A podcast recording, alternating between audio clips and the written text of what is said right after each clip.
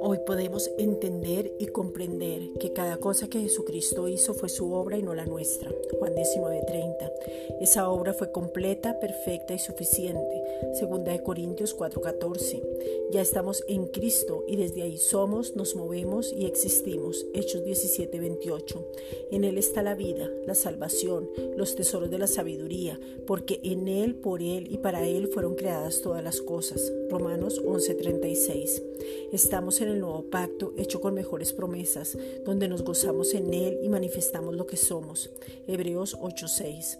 En este nuevo pacto hay libertad, gozo, firmeza, confianza, plenitud, propósito, revelación, eternidad, una eternidad gloriosa y paz. Ahora vivimos en Él y por Él. Primera de Juan 4.9.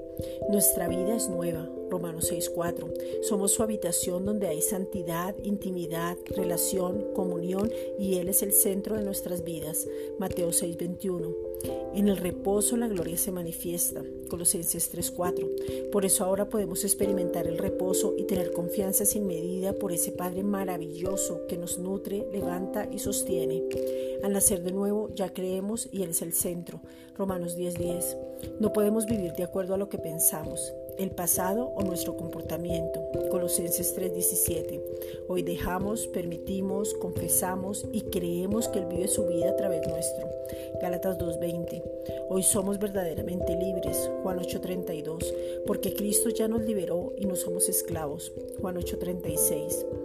Padre, revélanos nuestra naturaleza. Queremos vivir en tu justicia, Romanos 3:24, en la condición de hijos y no de esclavos, Romanos 8:14, que el poder que ya está en nosotros nos dé la capacidad para vivir de acuerdo a lo que somos, que la palabra nos vuelva a hablar para poder entender con claridad y tomar las mejores determinaciones, Efesios 1, versículos 17 al 23. Gracias Padre.